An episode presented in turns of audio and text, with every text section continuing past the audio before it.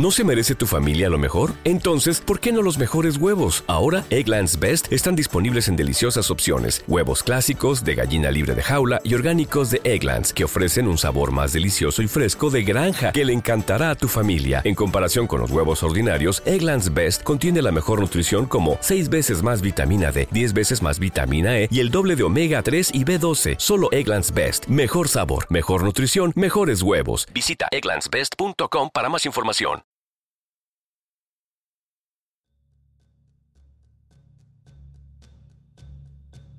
Una de las cosas más espantosas que he oído fue cuando trabajaba en una tienda minorista. Mi almacén solía hacer ventas por adelantado y ahí era donde yo trabajaba. Justo al lado del mostrador de venta a plazos teníamos tres baños. Un baño de hombres, un baño de mujeres y un baño familiar. Únicamente el baño familiar tenía una puerta que cerraba con llave. Todos los demás tenían una puerta con bisagra para empujar y jalar. Yo estaba limpiando en la parte de atrás y me pareció oír gritos, así que salí al frente por el mostrador. Escuché más gritos y al principio no estaba segura de dónde venían. Corrí y revisé el baño de hombres y mujeres para comprobar que estaban vacíos, pero seguía oyendo los gritos y lamentos. Venían del baño familiar. Golpé la puerta, pero los gritos y lamentos continuaron. Sonaba como un niño y no tenía ni idea de lo que estaba pasando. Llamé a un encargado porque no tenía forma de entrar en la puerta ya que estaba cerrada con llave. Durante todo este tiempo aún había gritos, gritos y golpes. Después de varios intentos de tratar de abrir la puerta, llamamos al 911. No teníamos ni idea de lo que estaba pasando, pero no sonaba nada bien. Creo que unos 15 minutos pasaron en este punto, aunque se sintió como si hubiera sido una eternidad. Entonces se detuvo el sonido. No más golpes ni llanto. Golpeamos la puerta hasta que llegó la policía. Cuando finalmente lo hicieron, tuvieron que patear la puerta ya que no teníamos llave. Mientras, todos nos quedábamos de pie y notamos que todo lo que veíamos era sangre por todas partes. Al principio no estábamos seguros de lo que pasó, pero la policía nos dijo que retrocediéramos y fue entonces cuando sacaron a una señora y a un niño. Un niño ensangrentado, tal vez de tres años. Todos nos quedamos ahí parados en estado de shock. El niño no se movía Pensamos que estaba muerto por toda la sangre. Todos tuvimos que dar una declaración. Más tarde, el gerente me dijo lo que pasó. Ellos simplemente enloquecieron. El niño no paraba de llorar y ella ya tenía suficiente e hizo todo lo que pudo para detenerlo. El niño vivió. Yo estaba segura de que estaba muerto, pero no lo estaba. Ella simplemente lo había noqueado por golpearlo tan fuerte. Esta historia no da miedo en el sentido de fantasmas, pero que ocurriera eso justo detrás de la puerta y no saber lo que está pasando o no ser capaz de ayudar, me dio bastante miedo.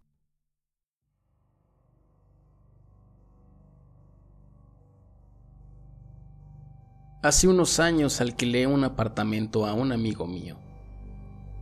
Él lo había comprado recientemente y lo había renovado completamente. Lo puso a la venta pero no pudo encontrar un comprador, así que me ofrecía alquilarlo mientras tanto. Después de mudarme me di cuenta de que había algo malo con la señora de al lado. Tenía unos 45 años, pero parecía mucho mayor. Ella se sentaba toda la noche escuchando programas de radio cristianos y hablando en voz alta con alguien. Llegó al punto en que no podía dormir, así que fui a su casa y le pedí que no hiciera ruido. Ella abrió la puerta y yo pude ver el panorama rápidamente. Todas sus paredes tenían cruces pintadas de diferentes colores y palabras como Jesús y ángeles escritas por todas partes. Las ventanas estaban pintadas de negro sin dejar entrar nada de luz. Había humedad, alfombras de 50 años manchadas de amarillo, mierda de perro y cucarachas por todas partes. Aunque no vi ningún perro. Le pedí que por favor bajara la voz. Ella solo me miró y cerró la puerta. Luego subió el volumen de la radio aún más. La noche siguiente me quedé a dormir con mi novia. Me desperté en la mitad de la noche y vi la sombra de una persona junto a la cama que nos miraba mientras dormíamos. Creí que estaba alucinando como suelo hacerlo en la oscuridad cuando tengo sueño pero entonces la sombra comenzó a hablar. Era mi vecina y tenía algo en su mano. Entró durante la noche y quién sabe cuánto tiempo estuvo parada ahí. Deberías cerrar la puerta con llave por la noche, me dice mientras sale. A la mañana siguiente oí a alguien haciendo ruidos extraños debajo de la ventana de mi habitación. Era mi vecina hablando en una lengua extraña. Tenía una bolsa de plástico en la mano con su perro muerto en descomposición dentro. Afuera hace un calor infernal y puedo oler la muerte desde la bolsa. En este momento estoy cagado de miedo. Obviamente está muy loca.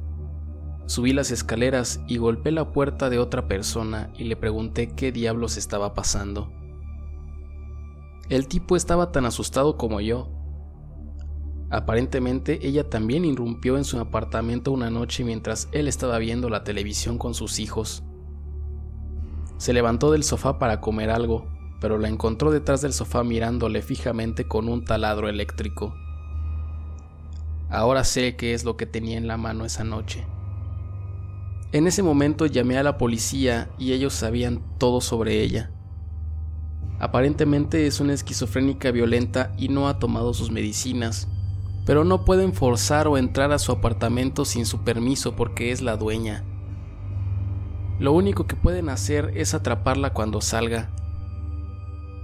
Me senté durante los dos días siguientes a esperar que se quedara sin cigarrillos. Cuando la escuché salir a las 2 de la mañana para cruzar la calle hacia el 7-Eleven, llamé a la policía. En menos de dos minutos tenían tres coches y una furgoneta especial. La detuvieron, la metieron a la camioneta y la llevaron a una clínica y en menos de un minuto es como si nunca hubiera estado ahí. Nunca la he vuelto a ver, pero todavía tengo pesadillas sobre ella mirándome mientras duermo.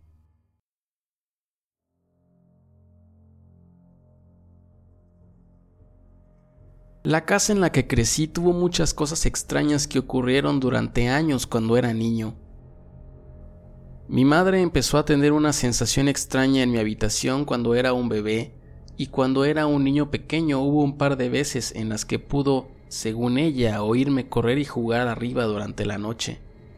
Se asomaba por las escaleras para intentar atraparme, pero me encontraba profundamente dormido en la cama, sin ninguna seña de que me hubiera levantado.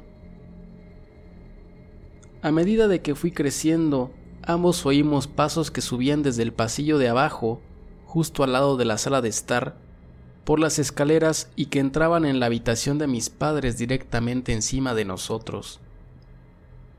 Los pasos subían y bajaban las escaleras repetidamente durante una hora más o menos, varias veces a la semana.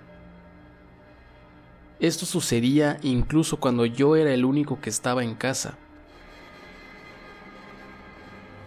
Para llegar al pasillo se pasaba por la cocina y yo trataba de ver lo que estaba pasando abriendo la puerta del pasillo. Cada vez que lo intentaba los sonidos cesaban en cuanto ponía la mano en el picaporte. Intentaría enviar al perro arriba también, pero no parecía gustarle la idea y no salía de la cocina. Durante este tiempo también me despertaba para descubrir que los muebles de mi dormitorio se habían movido, incluyendo mi cama, y tenía que hacer que mi padre pusiera los muebles como estaban.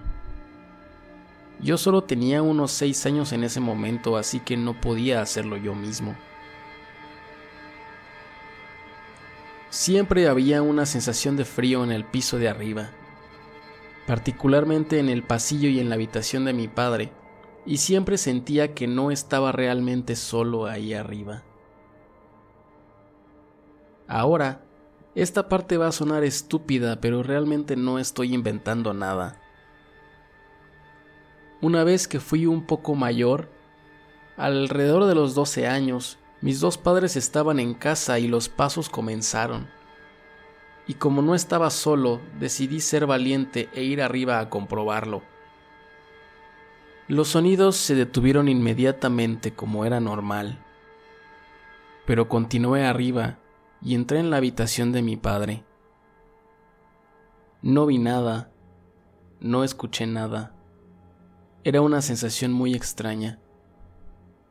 Aunque me di la vuelta para volver a bajar, y en el rellano justo delante de mí, había una imagen de la cabeza y los hombros de una mujer Llevaba una gorra negra muy ajustada y una camisa de color pálido con una cosa tipo corsé atada por delante.